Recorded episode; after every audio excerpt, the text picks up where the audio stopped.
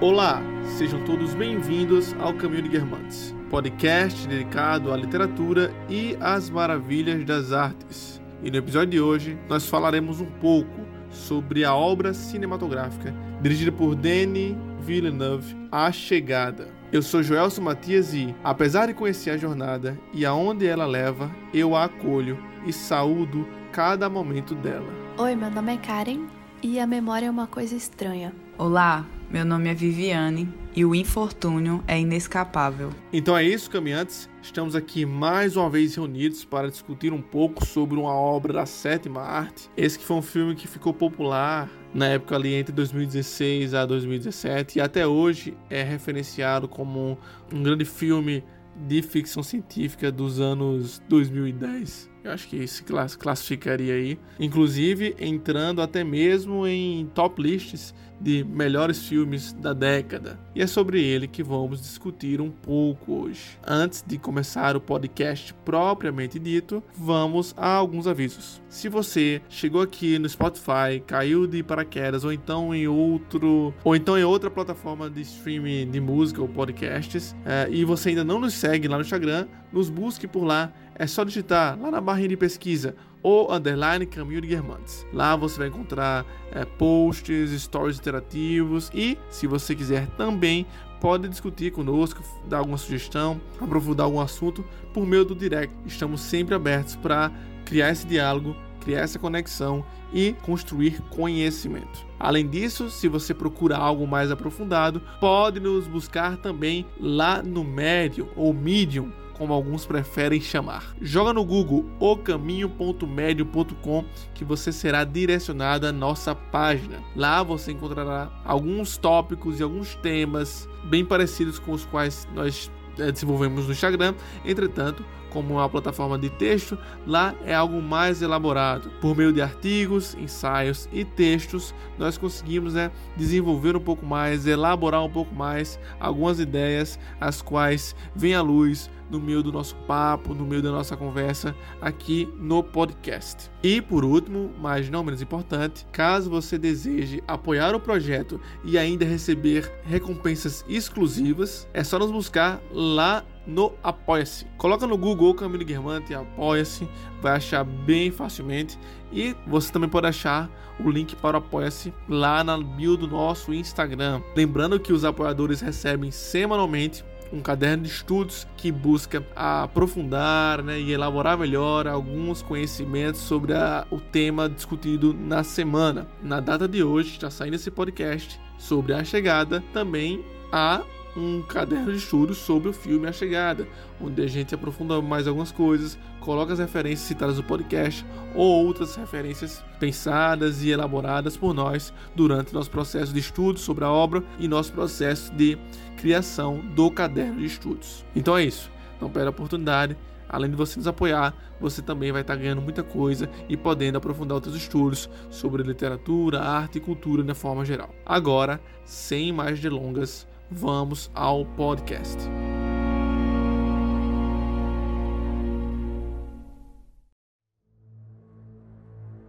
Arrival, ou A Chegada, é um filme norte-americano de 2016 de ficção científica, drama e suspense. Esse filme foi baseado num conto de Ted Chiang chamado História da Sua Vida e foi publicado em uma antologia desse autor que é um contista em 1999. Aliás, um dos nossos ouvintes sugeriu que nós lêssemos esse conto quando nós anunciamos o, podcast. Sugeriu que nós lêssemos esse conto e conhecêssemos a obra desse Ted Chiang, que ele, como contista contemporâneo, está muito perto do que Borges fez, segundo o nosso ouvinte. Então, fica aí a recomendação para você também pesquisar mais sobre esse autor. É, o filme ele foi estrelado por Amy Adams, Jeremy Renner e Forrest Whitaker. Aliás, um dos protagonistas é o Gavião Arqueiro da Marvel. Vocês devem reconhecer o rosto dele por causa disso. Esse filme foi aclamado pela crítica por causa da atuação muito boa da Adams e pela direção né, desse Villeneuve. E também acredito porque um diretor trouxe a ideia de alienígena para um outro campo que não é aquele clichê de, de guerra e figura estranha invadindo a Terra e conspiração e OVNI, não sei o quê. não, não tá nessa área do suspense. Aqui o assunto parece ser outro. Aliás, o alienígena ali não parece nem ser uma figura central, não é o alienígena em si, mas é a linguagem dele, né? É a comunicação entre os humanos e esses estranhos. Parece que o tema principal é esse, muito mais do que a chegada de alienígenas. É a tradução, é a linguagem. Isso aí, é, enfim, eleva a crítica do filme às alturas. Ele teve oito indicações ao Oscar 2017, incluindo melhor filme, melhor diretor e roteiro adaptado, mas ele venceu a categoria de melhor edição de som. Eu gostei muito da trilha sonora, achei muito bem colocada e passa muito a atenção do filme e o mistério que a gente só vai descobrindo ao longo da trama. Que eu achei bem interessante isso aí. Um ponto interessante aí da trilha sonora, né? Que na verdade, na verdade, ela só aparece em dois, em dois trechos do filme, né? No início. Assim, aquele violino mais marcante no início e no final. Na parte mais tensa.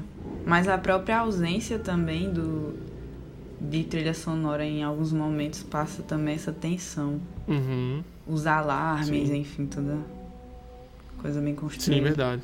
Verdade. É, mas aí eu queria chamar atenção para esses dois pontos de início e final, porque tal como a história em si, tal como os elementos da história, como os símbolos que são circulares, a trilha sonora faz um movimento circular, né, de início e fim, mas que esse fim é também o início, né, como aquele aquele símbolo lá que os Jungianos tanto gostam, né, da, da cobra que engole a própria cauda, né, e nisso ela vive nessa vida eterna. Falando nisso, eu achei esse filme extremamente Jungiano.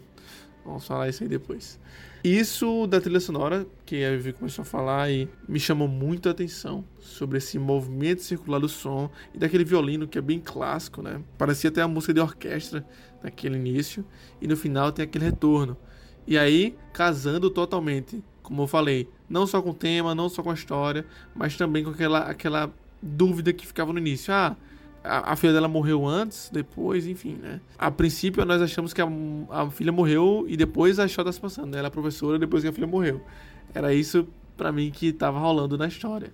Mas não foi isso que aconteceu. E aí a música surge mais uma vez como um elemento que conta essa história para nós. Outra coisa que eu gostei muito que tem relação com essa trilha sonora inicial é a própria abertura do filme, que a primeira cena, enfim, aquela câmera lenta, umas cores azuladas, é, sem muita saturação, e ela como protagonista da cena e narrando só a voz dela, né? É, e de fundo a trilha sonora, que tem muita semelhança com a abertura de A Árvore da Vida do Terence Malick e que indica o quanto que esse filme é introspectivo.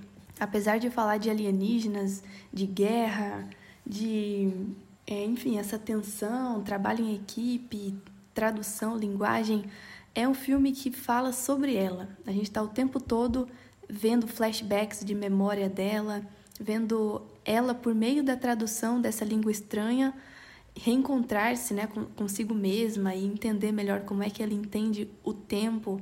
E, enfim, é um filme sobre ela, no final das contas. Uhum esse ponto aí de uma imagem, né? De uma escolha de paleta de cores mais, mais melancólica, mais azulada e sem essa saturação. Enquanto eu tava assistindo, eu pensei, é, é um filme típico do Caminho Irmãs aí. São todos assim, todos meio, meio tristes, azulados, né? e introspectivos. É verdade. Bem melancólico. Só na bad. Temos que botar um Django livre aí pra mudar as coisas. Pois é. Sobre isso que tu falou agora, Karen, de como. Primeiro, né? Não é sobre os alienígenas. Não é sobre os ETs invadindo a Terra, né? E desde o início fica claro que é sobre a mulher, a humana, a doutora. Qual é o nome dela? Louise Banks. Luísa Bancos. é sobre a doutora Louise Banks, né? Isso fica claro, né, quando nós vemos a cena do desenvolvimento da menina é, crescendo, ficando adolescente, falando eu te amo, eu te odeio, até acabar com o que aparenta ser ali no início um, um diagnóstico de uma doença terminal e se concretiza com a morte, né? E aí, beleza, é sobre aquela mulher, aquela mulher ali, meio, meio, introspectiva, aquela mulher muito boa no que faz, né? Mais uma vez, aquele ponto que eu já trouxe em podcasts passados, inclusive no podcast passado, sobre como ser bom no que faz transforma um personagem em um personagem atrativo, é isso? E é tanto sobre ela que no início me incomodou um ponto. O filme ele tem uma mensagem muito específica. Só que nós não sabemos que mensagem é essa até o final do filme, ok? E aí, como eu achava que a menina tinha morrido antes do filme começar, que é isso que dava a entender, né? É, eu achei que a personagem iria resolver os problemas que os, dos alienígenas a partir de sua própria experiência. Ah, não, quando ela, antigamente, no passado, antes do filme começar, ela criou a filha dela, a filha dela cresceu e teve câncer, né? E aí ela começa a lembrar de como ela ensinou a filha dela e tal. Porque o filme dá essas dicas assim. Só que ela não tá lembrando do passado, ela tá lembrando do futuro, né? E eu achei isso bem chatinho. Eu pensei, caramba, é sério que. É sério que é um filme sobre ficção científica, né? Um pouco mais elaborado, que tem a questão da linguagem. É, provavelmente é, consultado por linguistas, por matemáticos, por físicos né? tal como Interestelar, né? Foi e eles vão resolver no final por uma experiência própria da personagem. E isso acontece no final do filme. Só que não é do mesmo jeito que eu estava imaginando. Por quê? Hoje em dia nós tendemos a querer explicar as coisas a partir do nosso ponto de vista sempre. Isso é um problema da linguagem. A gente vai chegar nesse ponto mais na frente do podcast. É claro que nós sempre falamos do nosso ponto de vista, mas há um esforço quase que científico, ele poderia dizer aqui, dado o tema que nós estamos discutindo, é, de que o sujeito fale sobre o assunto sem falar de si, ok? Pensa aqui no podcast. No nosso podcast, como há uma variabilidade de abordagem frente aos temas que nós trazemos, as obras e os livros que nós trazemos de forma geral, às vezes nós falamos um pouco mais sério, um pouco mais enfático, até mesmo didático, Outras não, outras somos mais descontraídos e levamos em consideração a nossa experiência e somente ela, sem partir de pontos objetivos, certo? Há uma tendência hoje, se você prestar atenção, mais uma vez uma crítica, não vou ficar criticando aqui, fazendo picuinha, mas é uma crítica exatamente às ciências humanas, né? Há uma tendência de sempre nós colocarmos a nossa experiência para explicar a experiência humana na ciência humana, né? Então eu vou falar sobre sobre, sei lá, luto. Eu vou dar uma aula, eu sou um professor de psicologia e eu vou dar uma aula sobre luto. No lugar de explicar o que é o luto, as fases do luto, né, a, o desenvolvimento do luto a diferença entre um luto normal, típico, e um luto é, patológico, hoje, tipicamente, tende, mesmo os acadêmicos, tendem a falar sobre si primeiro.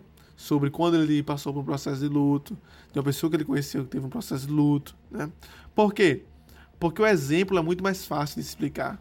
É muito mais didático o exemplo. Só que o exemplo não explica o que o objeto é. Então eu tive essa dificuldade de pensar sempre isso, né? A personagem vai resolver o filme a partir da experiência própria dela, do passado, como quase como um deus ex machina, e vai acabar o filme assim, e eu vou achar muito chato por isso. E isso acontece de fato. Só a grande jogada, como eu já falei, é que essa experiência não é passada, essa experiência é futura. Então há uma questão complexa aí. Ainda mais quando se fala de linguagem. Porque é o seguinte: o clichê nisso estaria de o personagem, ele, por coincidência, na sua história, atravessou um fenômeno ou uma experiência que requeriu dele a habilidade exata para resolver o problema que o filme está colocando a ele, ou a situação nova, problema, está colocando a ele. Só que, quando se fala de linguagem, faz sentido. Porque só ela poderia entender aquilo. Só a partir dos construtos dela, a partir da cognição dela, dos conceitos dela, das representações dos signos dela, que ela conseguiria resolver o problema proposto pelo filme, pois é sobre a linguagem. Entende o que eu tô falando aí? Eu tô viajando muito aqui. Não, total, total. E mesmo com essa reviravolta, ainda é um clichê porque ela é aquela gifted, né? Ela foi a designada para ali. Se não fosse ela e as experiências que ela teve e pela própria forma dela ser mesmo, nada disso teria acontecido. Uhum. Porque desde o início a gente. Quer dizer, isso não fica claro desde o início, mas aos poucos a gente vai percebendo que ela tem uma visão diferente de passado. Aqueles flashbacks, tem, ela tem até uma alucinação lá no momento que ela estava muito cansada, que ela viu o monstro. Então esses flashbacks de memória que ela tem são muito fortes, muito reais. E não é uma coisa normal. Ela não tá só lembrando ali de boa, não, aquilo atinge ela. E é como se fosse. É, não sei. Depois a gente descobre que ela consegue ver o futuro mesmo. E isso não é normal. Ela é uma pessoa que tem esse dom. Então ela tá ali para resolver esse problema. Ela é a única que pode fazer isso. Afinal de contas, ela salva todo aquele problema lá porque ela consegue ir no futuro, num jantar lá super chique, e consegue encontrar o, o governo, enfim, aquele representante do governo chinês que fala para ela todas as palavras que ela falou no telefone no passado. E aí ela consegue lembrar dessas coisas, consegue lembrar do número de telefone. E só por isso ela consegue o reconhecimento que tem e não acaba o mundo numa guerra, né? Então, mesmo com a reviravolta do, dessa história do tempo circular, ainda é um filme de uma heroína. Tive um déjà vu agora. Por um momento achei que estávamos discutindo sobre a descoberta. É. Ou, ou Ghost Story. porque tem o mesmo problema. Porque olha só, ela só sabe o que ela tem que falar porque ela falou no futuro. É, vocês não assistiram Dark, eu acho. Você assistiu, Vivi? Eu sei, cara, e não assistiu. E aí tem um problema lá que é o seguinte: Dark é sobre viagem do tempo. Não sei se vocês sabem. Os ouvintes que, que assistiram aí vão entender a minha proposição aqui. Entre os personagens de Dark tem um cara que é físico. E ele é relojoeiro, né? E ele desenvolveu uma teoria que explica as viagens do tempo que acontecem na série, certo? Só qual é o ponto disso? Esse livro nunca foi escrito. Porque no passado, levando, é, levando em consideração que a série tem três linhas do tempo é, fixas, no passado alguém viu do futuro e entregou para ele esse livro. E ele só sabe essa teoria porque deram esse livro para ele. Só que o autor do livro é ele, que ele teria escrito em algum momento da vida dele, que nunca chega. Então o livro sempre tá indo passado e futuro, passado e futuro, passado e futuro. E a gente nunca sabe quem escreveu o livro de verdade. É, mas mesmo assim, não vamos ser injustos com a doutora Louise Banks, porque se a gente prestar atenção, os únicos momentos em que esses, esse dom dela de ver o futuro foi útil foi assim, naqueles momentos de ex-máquina mesmo. Isso, quando tava filme, tudo né? degringolando e ela precisava salvar a humanidade. Mas ao longo do filme, que é longo, né, aliás, sei lá, uma hora e cinquenta, ela tá trabalhando junto com aquele outro cientista e enfim, sozinhos eles conseguem decifrar a linguagem, criar basicamente Uhum. um dicionário. A gente vê aqui um recorte muito expressivo, né? De poucas cenas em que a gente vê um progresso e aí dá a ilusão de que a coisa andou muito rápido. Mas se você É. pensar um pouco, é impossível que a coisa tenha acontecido tão rápido assim. De um dia para o outro eles conseguem se comunicar. Com certeza tiveram muitas visitas até aquela nave lá sem resultado nenhum. Então ficou muito legal assim.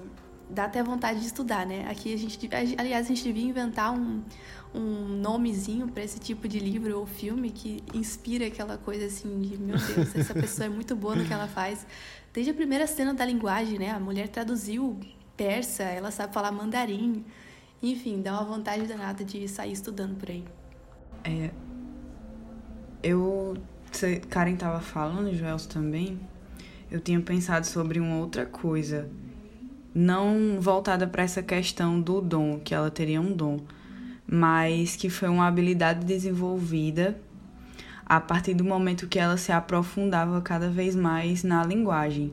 E é muito, Uhum. e é muito louco pensar porque era algo que ela teve que acessar no futuro dela. Se é que eu posso estruturar a minha fala dessa forma, porque o tempo aí vai ser organizado de uma forma circular ou espiral. Mas ela precisou adentrar e se aprofundar nessa linguagem, e a partir disso ela tinha acesso a esse futuro que fazia com que ela se aprofundasse nessa linguagem. Então, tipo, é algo muito circular que uma coisa vai alimentando a outra. E um dos vídeos que eu tava vendo sobre o filme é, falava sobre o paradoxo de Bootstrap, que ele basicamente organiza os, os acontecimentos como se fosse essa espécie de looping e a mensagem ela poderia viajar através do tempo e aquele acontecimento do futuro acabava causando ele mesmo.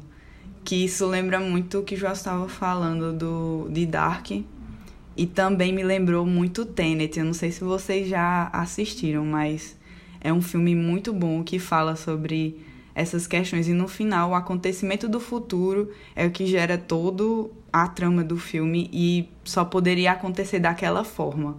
Não tem uma forma diferente de acontecer, uhum. apesar dela ter acesso a esse futuro. Sim, eu não assisti Tenet, não. É, Nolan é um diretor superestimado. É, é, pois é um filme muito bom. E bem diferenciado também nessa questão do, do tempo, porque eles acessam o tempo através dessa máquina e aí é um, é um tempo invertido. É muito, muito Sim. legal.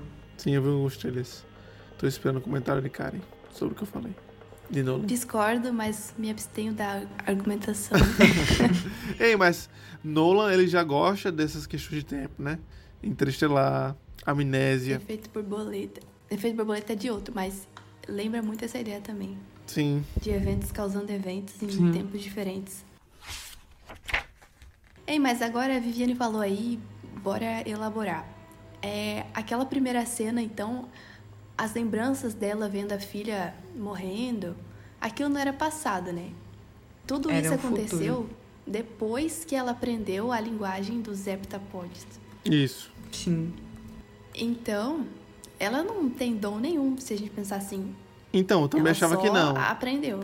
Eu também entendi que era, ela aprendeu a linguagem e por isso, a partir de, de, dessa essa aprendizagem, ela vai, como o filme propõe, né, entre aspas, reprogramando o cérebro dela para visualizar uhum. as coisas de outra, outra forma.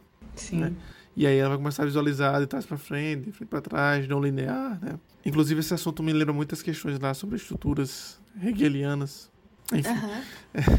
Aliás, só um parênteses, isso aí também tem a ver com aquela teoria do Sapir-Whorf, que ela mesma fala lá no... A hipótese de Sapir-Whorf, uhum. de relativismo linguístico, né? De que as pessoas pensam por causa da linguagem. A linguagem molda a maneira de ver o mundo. E, Sim. Enfim, isso aí é outro assunto interessantíssimo. E é interessante porque na cena final, quando ela entra, ela atravessa aquele vidro é, eles têm uma conversa e aquilo ali é uma própria intervenção deles para algo que ainda vai acontecer há 3 mil anos e que precisaria que a humanidade aprendesse essa linguagem, porque faria com que eles tivessem esse acesso, que seria uma habilidade necessária para esse risco que essa espécie eles iriam passar no futuro, que é bem interessante. Uhum, sim, sim. Sobre esse ponto aí da teoria do, do princípio do relativismo linguístico, é, é interessante pensar né, que faz todo sentido nós construirmos o sentido do mundo, sentido mais uma vez, a lógica, a representação, a representação do mundo a partir da nossa ferramenta, ou da nossa arma, como os alienígenas propõem, né, que é a linguagem. Só que há acontecimentos internos, subjetivos, que eles de fato acontecem, de fato existem, ou pelo menos existem no plano eh, representativo, né, cognitivo, e que nós não conseguimos explicar por meio da linguagem, e não por isso ele não é real, ou então não deixa de parecer real. Por exemplo, as emoções que nós sentimos, né? Se você tentar, se você pedir para alguém tentar definir como é que se é sentir vazio, triste, né? O que é angústia? Tenta explicar o que é angústia. Nós temos, nós temos nome para isso, é claro. Mas você não consegue explicar. Aí você fala, ah, um vazio por dentro, né?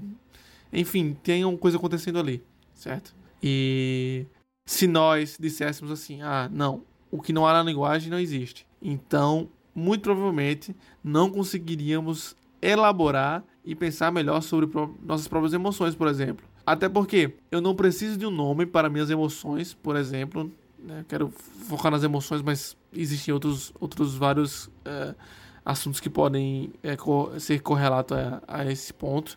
É, mas você não precisa saber o nome da doença ou do sentimento para você entender o seu sentimento. É claro que existem ciências, existe a psicologia, existe a psicopatologia para pensar sobre isso, mas a pessoa pode não saber e pronto.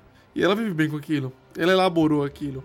Ela sentiu aquilo de alguma forma e construiu um sentido, né? e quem sabe até um símbolo de, posteriormente sobre aquela emoção, sobre aquele sentimento, sobre aquela condição. E é aí que fica bem complicada essa questão do relativismo linguístico. Será que eu só entendo o mundo a partir do desse dessa desse dessa ferramenta, desse todo esse ferramentário da linguagem, ou eu posso entender. É claro que mediado pela linguagem, mas entender e criar novas possibilidades com isso. Como é que essa interação acontece? São muitas questões interessantes. Sim, isso me lembra muito. É, eu conversei até com o Joel sobre isso. É, em um post do Jordan Peterson que ele gosta de falar, e eu tinha entendido essa questão da linguagem mais como você abranger e desenvolver o seu pensamento, a forma como você se coloca, porque de certa forma a linguagem ela é uma transcrição daquilo que a gente pensa ou a forma como nós enxergamos. Se temos uma linguagem limitada, então teremos um mínimo de dificuldade de expressar aquilo que nós pensamos. Eu sei que Joelson é um crítico de algumas distopias, mas em 1984 é mostrado isso. O governo ele controla as pessoas por meio da linguagem e limita o pensamento delas e acaba criando uma espécie de controle e de limitação na forma como eles enxergam a realidade, na forma de se expressar, porque não há o acesso é, a esse código, não há um acesso a essa linguagem que eles possam expressar isso. Então acaba uhum. sendo um certo tipo de controle. Eu tinha visto mais interpretado dessa forma, mas é, eu não tinha interpretado da maneira de que a linguagem ela molda a realidade, mas que de alguma forma ela está ligada à maneira como a gente reflete e constrói o nosso pensamento. Uhum, uhum. Isso que é claro, Viviane, isso aí que tu está falando, quando a gente percebe que uma pessoa que não desenvolve ou não se esforça para desenvolver a própria linguagem, ela realmente é uma pessoa indefesa, né? E como o próprio Jordan Peterson fala, quem pensa bem, quem fala bem, escreve bem, é alguém extremamente mortal. Mortal não no sentido de ser mortal que vai morrer, mas imortal de, né, de ser potente e ter poder. E é interessante pensar nisso, porque olha só, mais uma vez eu vou trazer um assunto que já bateu aqui, que é aquele texto que eu escrevi sobre o real significado das palavras, né? Quando nós nos seguramos em clichês, em bordões, em palavras repetidas, em repetições inconscientes de um grupo, nós nos tornamos mais fracos, né? Nós não pensamos, não desenvolvemos, não somos críticos. E aí outro assunto repetido, a crise. Por quê?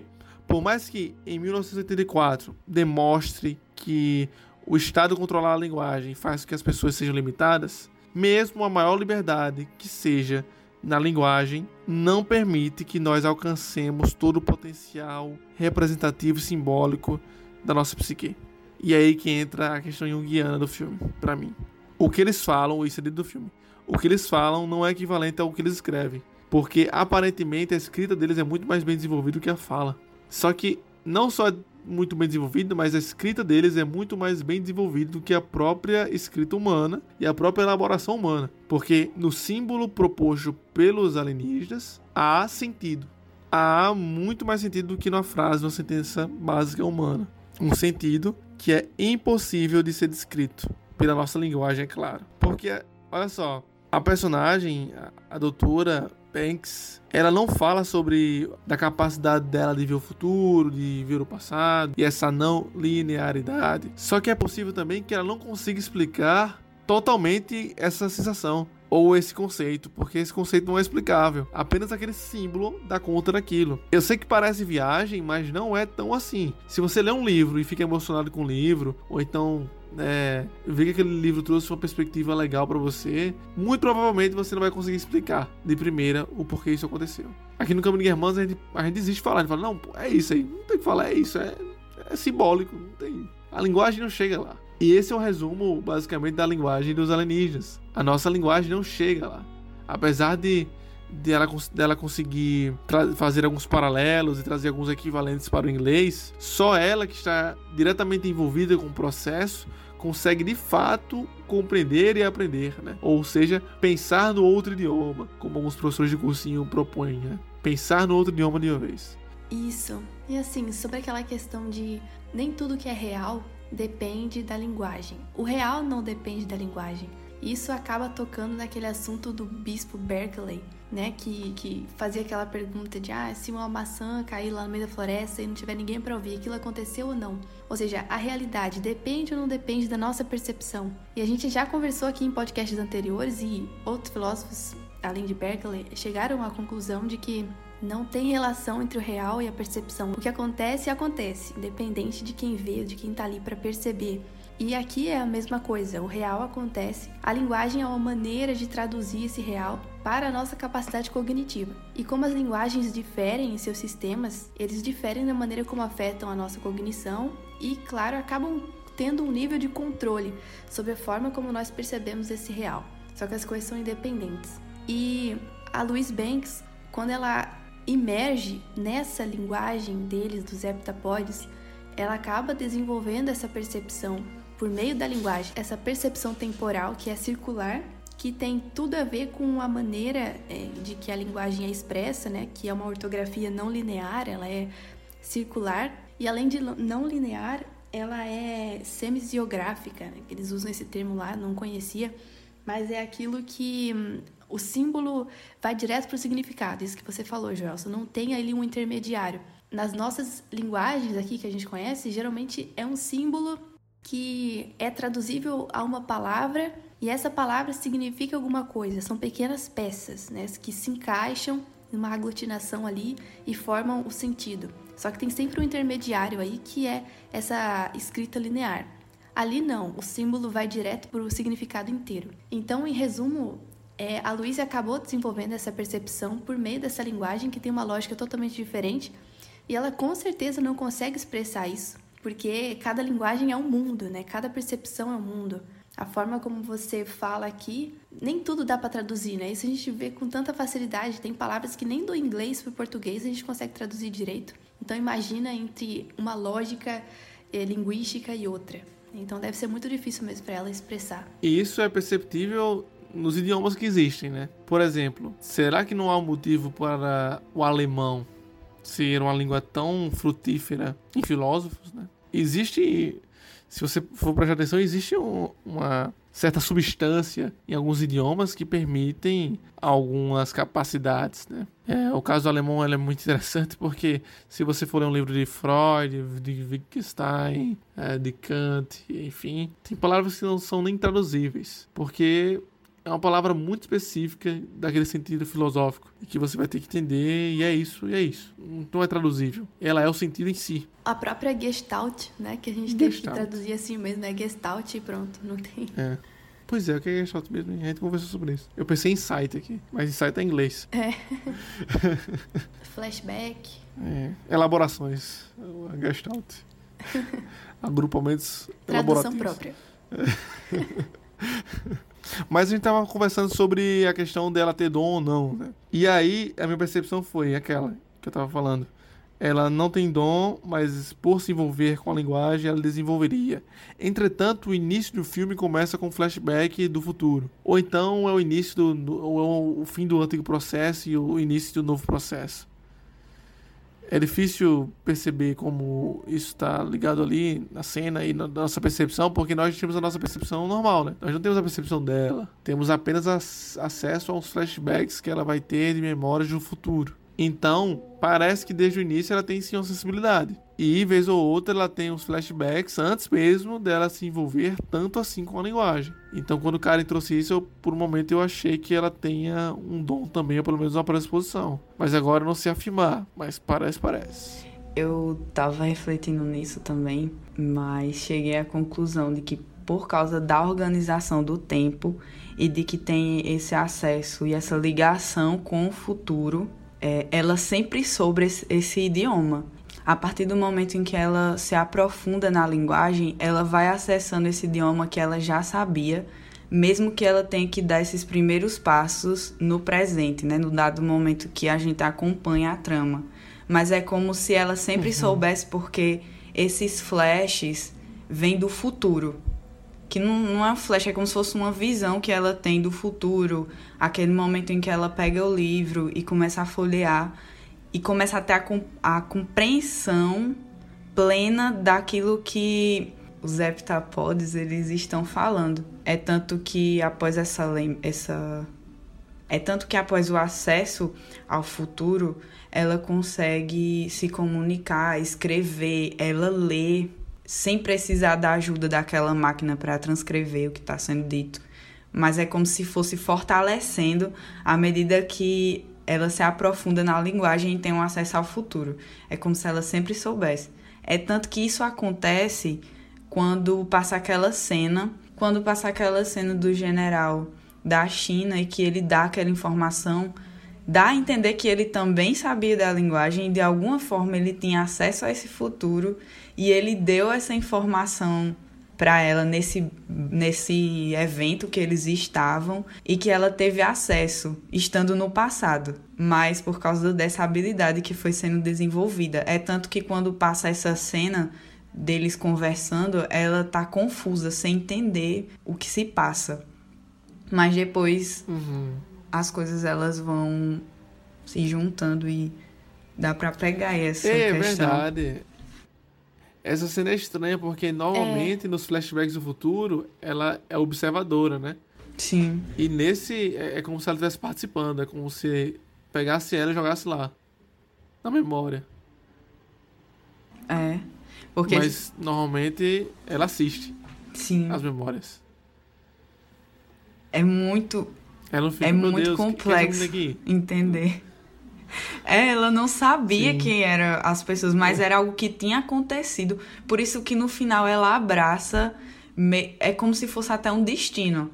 Porque mesmo ela tendo acesso ao futuro, tem algumas coisas que ela não pode modificar.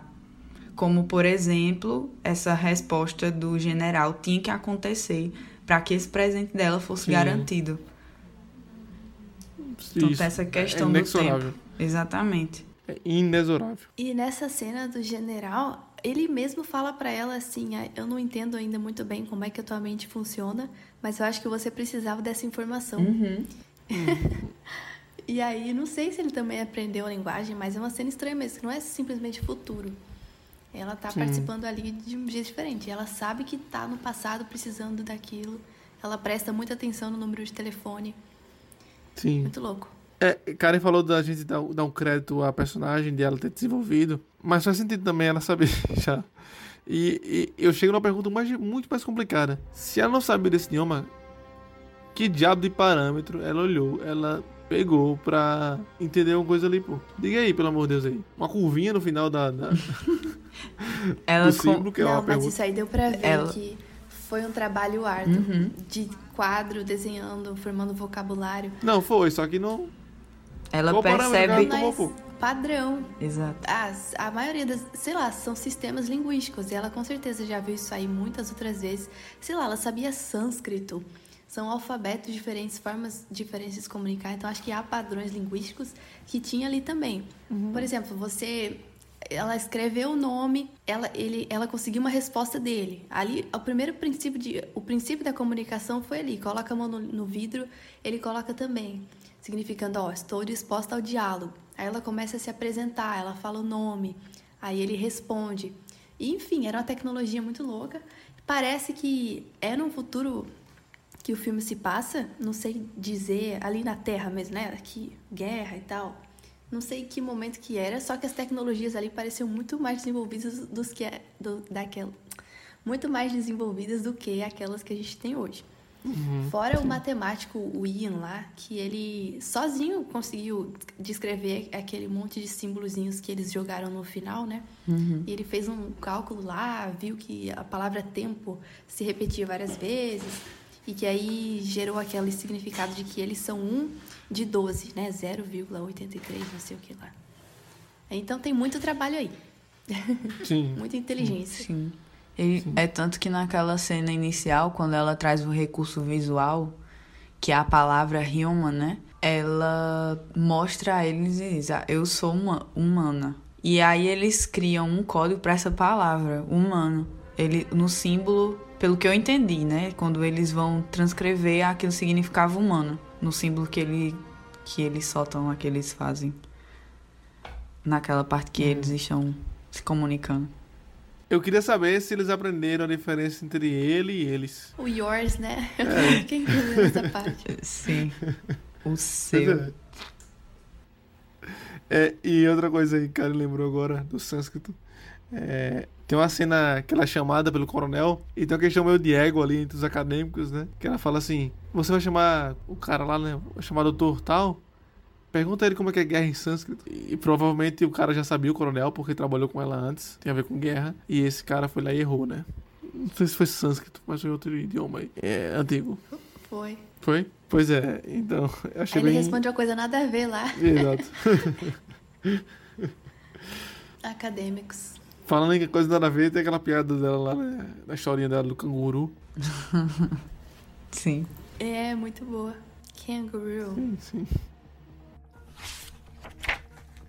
Mais um diálogo notável aí, que eu queria trazer a discussão também, é a dele, do Ian, com a Dr. Banks, discutindo, que ele fala assim, ah, no, seu, no início do seu livro, no prefácio, disse que a base da civilização é a linguagem, o que une as pessoas, mas não é a ciência. E eu fui pensar sobre isso ainda, eu parei o filme pra pensar sobre E aí eu tava pensando, né, antes da linguagem, antes de qualquer coisa a gente tem que sobreviver, então acho que as ferramentas, elas realmente são mais importantes do que a linguagem, aparentemente. Só que ter ferramenta para caçar não faz de nós civilização exatamente. É isso, não é, não faz de, do humano ter unidade só porque ele caça. Apesar de dialogicamente, o fato dele caçar e desenvolver armas e ferramentas para caçar e para fazer os trabalhos ajuda sim na unidade da civilização e consequentemente na elaboração da linguagem. E aí eu até pensei assim, do ponto de vista da descrição bíblica, né, de Gênesis, porque Deus fala, é dito assim, no princípio Deus criou os céus e a terra, era a terra sem forma e vazia, trevas cobriam a face do abismo, e o Espírito de Deus se movia sobre a face das águas.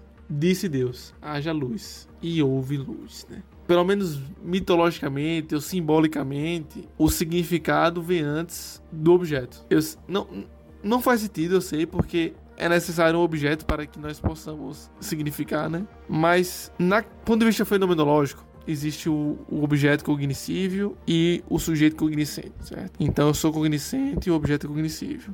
Eu entendo e o objeto é entendível. Só que se eu não existir como sujeito, a pedra vai continuar existindo, certo? Então o objeto não depende da minha consciência, mas o objeto depende da minha consciência quanto fenômeno. Então ele só é fenômeno se eu tiver lá para olhar. Se ele não tiver lá, se eu não tiver lá para olhar, ele não existe, mas ele não é um fenômeno, ele é uma coisa incognoscível, certo? Segundo ponto dessa explicação agora, peraí. Para que haja sentido, tem que ter um verbo antes. Tem que ter um, um sujeito cognoscente antes tem que ter um sujeito antes que entenda. Porque se ele não entende o ponto, não há sentido. Entende o que eu tô falando aqui? Não é que a coisa não exista mas o sentido só é construído a partir da cognição, ok? É claro que eu trouxe um exemplo do Gênesis aqui, não, não do ponto de vista religioso, mas só uma, uma questão simbólica mesmo, que seu Deus aqui é o ser que entende tudo, existe o verbo antes de tudo existir, ele é o único que pode conhecer, e só a partir desse conhecimento pode existir um objeto. Na realidade não é assim, o objeto pode existir sem conhecimento. Mas o sentido, como nós compreendemos, ele só pode existir a partir desse sujeito que conhece. E não é só o objeto que forma esse sentido. O objeto não é sozinho, não é só isolado. É quando eu entendo, compreendo o objeto, há mais elementos do que só o objeto. Há o objeto e a minha idealização sobre o objeto. Existe o fenômeno real e a minha ideia sobre o fenômeno. E nós podemos até mesmo acreditar que a minha ideia sobre o fenômeno é um fenômeno, mas não é. Existe algo a mais ali. Seja ilusório, seja fantasioso, seja o que faz de humano. Mas o fato é que só há sentido e civilização, agora corroborando com o argumento da, da doutora e não do doutor, que é físico, só há sentido e civilização a partir do verbo e da linguagem. E a ciência viria a mover como um desenvolvimento da construção desse sentido. Como diria o Alberto Caeiro, a realidade não precisa de mim. Mas agora vamos pensar sobre essa relação entre linguagem e ciência. A civilização, eles estão falando ali do princípio da civilização, certo? A civilização não existe com uma pessoa só.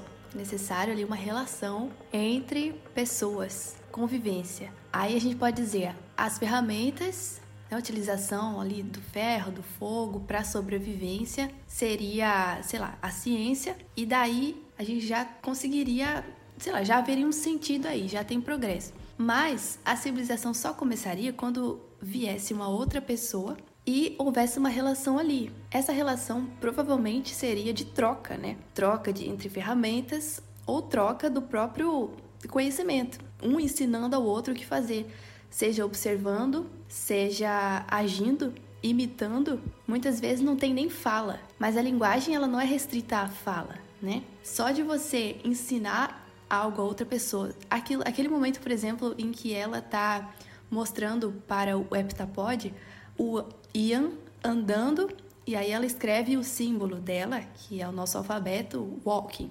Ian is walking. Aí o heptapod lá anda também, imita o outro, né? Ele entendeu o que, que é e entendeu que aquele símbolo, aquela palavrinha significa o verbo, a ação, né, de andar.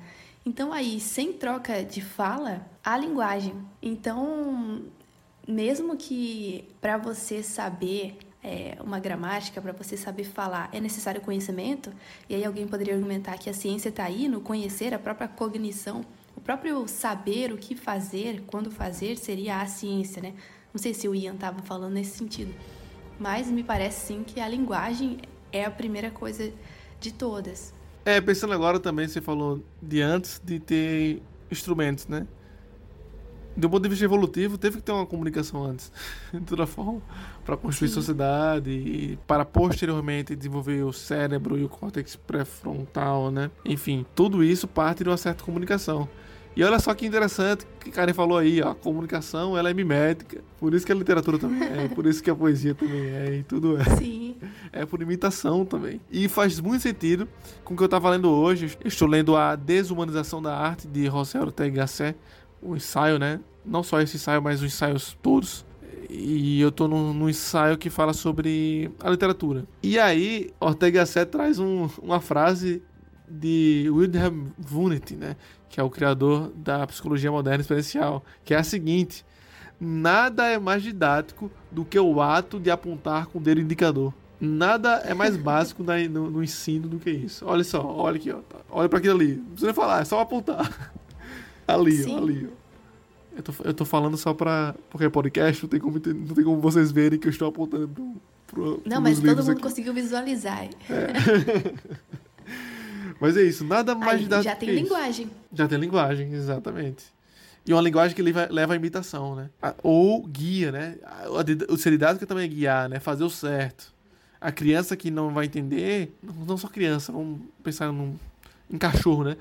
Esse cachorro ele entende, só com o dedo. Mandar sentar, ou ir pra fora, ou ir pra lá, rolar, né? A comunicação tá aí já. Os próprios gestos.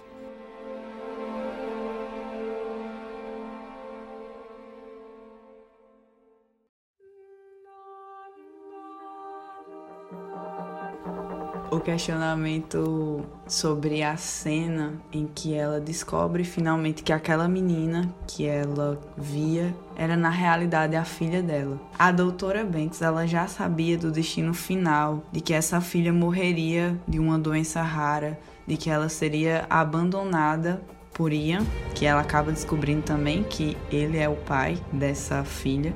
Mas mesmo assim, ela abraça esse sofrimento, esse infortúnio e ela vê que vale a pena a jornada, vale a pena passar pelo sofrimento e experienciar cada momento. Eu acho que para além também dessa questão da linguagem de outras coisas que o filme fala, é, sobre questões de relações sociais também, de união, a divisão que existe é, entre as grandes potências mundiais. Ele fala também Sim. sobre a experiência humana, no sentido de que o sofrimento é algo que nós não podemos escapar, mas que devemos aproveitar, uhum. né?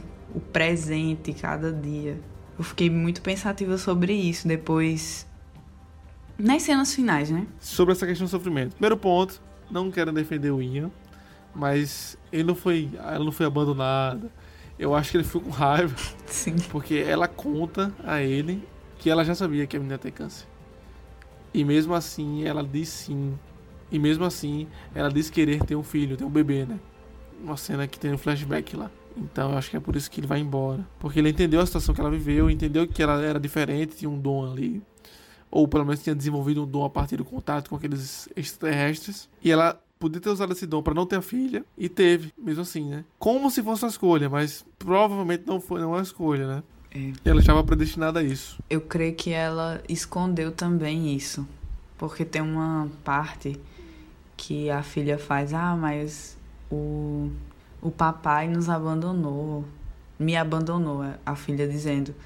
E ela explica Isso. que não abandonou ela, mas ele ficou com raiva por causa de uma coisa que ela disse que ele não estava preparado. Ele já me corrigiu aqui, eu acho que foi por causa dessa omissão, de não ter falado desde isso. o princípio que isso iria acontecer.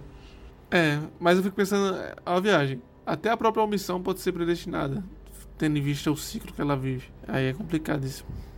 Ah, não posso falar sobre predestinação com Eleonora. Calvinista, é? Foi. Pois é, ó. Mas tinha a responsabilidade a dela, né, sobre isso. A, discu a discussão foi grande,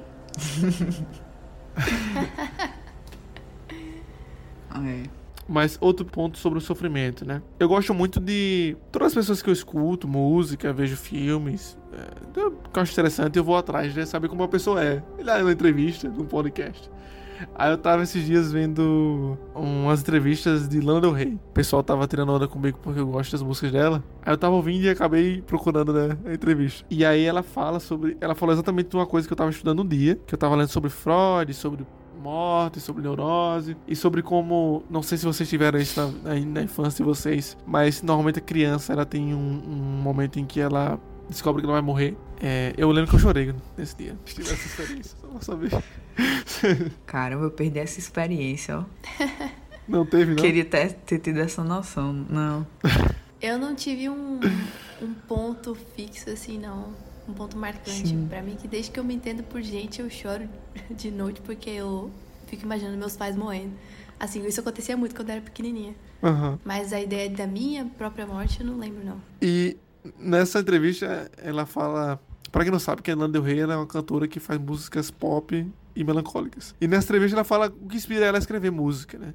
Sobre é, amor e morte, principalmente. E ela fala que isso vem desde que ela é criança, desde que ela percebeu que todo mundo ia morrer, que ela ia morrer. E como isso ficou muito pesado para ela e como ela deveria viver a vida e experienciar da melhor forma possível. Não exatamente loucamente, não é isso que ela quis dizer, né? Exatamente, ah, não, vamos viver que vai morrer todo mundo mesmo. Não, não é isso. É, e sim aproveitar mesmo e saber viver melhor a cada momento, tendo em vista as limitações dessa vida. É, claro que depende muito da sua visão de, de, de realidade, de, de, finalidade, de sentido, de fé, enfim. Mas o fato é que, independente da sua crença, na maior parte das crenças há uma finalidade e aqui vai acabar. E dependendo do seu nível de conexão com a materialidade, possa haver um sofrimento, por mais que você vá para o paraíso. A gente pode dizer assim. E aí, quer dizer, vivendo discordando novo também aqui. A graça é. é, como é que é? Irresistível. A graça é irresistível. É, mas e aí, a reflexão do filme vai bem nessa direção, né? De que ela é uma mulher que ela já tem um spoiler da vida dela. É como se você estivesse lendo um livro que você já sabe o final. Mas que, mesmo assim, não lhe pede de aproveitar a jornada. E essa é uma sabedoria meio clichê, mas também clássica, de que no final, no final, o que importa não é o objetivo, e sim o caminho, né? No final, o que importa sempre é o caminho. Por isso é o caminho de aqui. Tá tudo interligado. tá tudo interligado. E aquela coisa, fazendo mais uma vez a metáfora com o livro. Se um livro perde a graça só porque você sabe o final, então ele não é um livro que merece ser lido. Um livro que merece ser lido é aquele que você vai ler, mesmo sabendo do final, tá mesmo sabendo do grande plot, da grande reviravolta, da grande morte que vai acontecer. Porque não se trata apenas daquilo ali, né? Não se trata apenas da descrição, se trata do desenvolvimento dos personagens, se trata da forma que o autor faz, se trata do da experiência com um total mesmo, né? Dessa jornada, como a doutora Banks vai falar. Por mais que ela saiba que a filha dela vai morrer, ainda assim, ela tem a possibilidade de experienciar aquilo e saber como é sentir aquilo, como é viver aquilo. Não é informação pela mera informação, é viver aquilo para experienciar a jornada para aproveitar essa jornada. Ou como aquela frase que eu trouxe no início, né? Que é a frase que eu achei mais legal no final do filme, que é o momento em que ela estava falando com a filha dela, provavelmente quando a sua filha é bebê ainda, que ela diz que o que importa no final é a jornada, né? Que é a grande questão. Será que se a gente soubesse do futuro, a gente tentaria mudar alguma coisa só aproveitaria, né? É, Tem um eterno retorno de Nietzsche aí, né? Pra pensar sobre isso também. Viva a sua vida da forma que você voltasse a um eternamente a ela e você fosse feliz mesmo assim. A ideia é meio torta, mas faz sentido com, com a proposta desse filme.